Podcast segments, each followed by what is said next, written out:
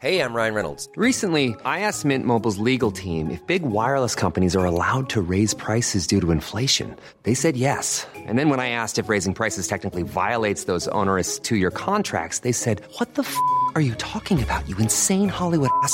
F- So to recap, we're cutting the price of Mint Unlimited from $30 a month to just $15 a month. Give it a try at mintmobile.com slash switch. $45 upfront for three months plus taxes and fees. Promo rate for new customers for limited time. Unlimited more than 40 gigabytes per month. Slows. Full terms at mintmobile.com. Ton meilleur souvenir alors de cette saison quand même, ça serait quoi alors euh, si, si on pouvait le résumer euh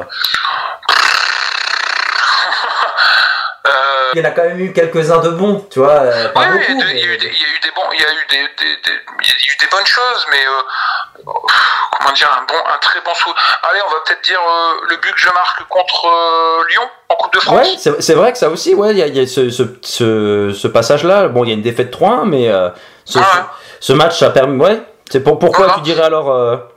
Euh, Bah parce que euh, parce qu'on joue Lyon, parce que c'est un gros club, et puis euh, qu'il y, y avait une superbe ambiance, et puis que j'ai marqué un but contre contre Hugo Lloris. Donc euh, à l'époque, euh, et puis c'était plutôt un très beau but. Je crois que c'est une grande passe longue de de Quentin Auton, encore lui, et euh, voilà une reprise de volée plat du pied euh, euh, face à Hugo Lloris. Enfin voilà, c'était un beau but. euh, je me souviens d'avoir d'avoir bien kiffé ça.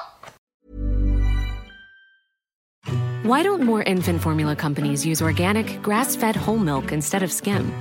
Why don't more infant formula companies use the latest breast milk science? Why don't more infant formula companies run their own clinical trials?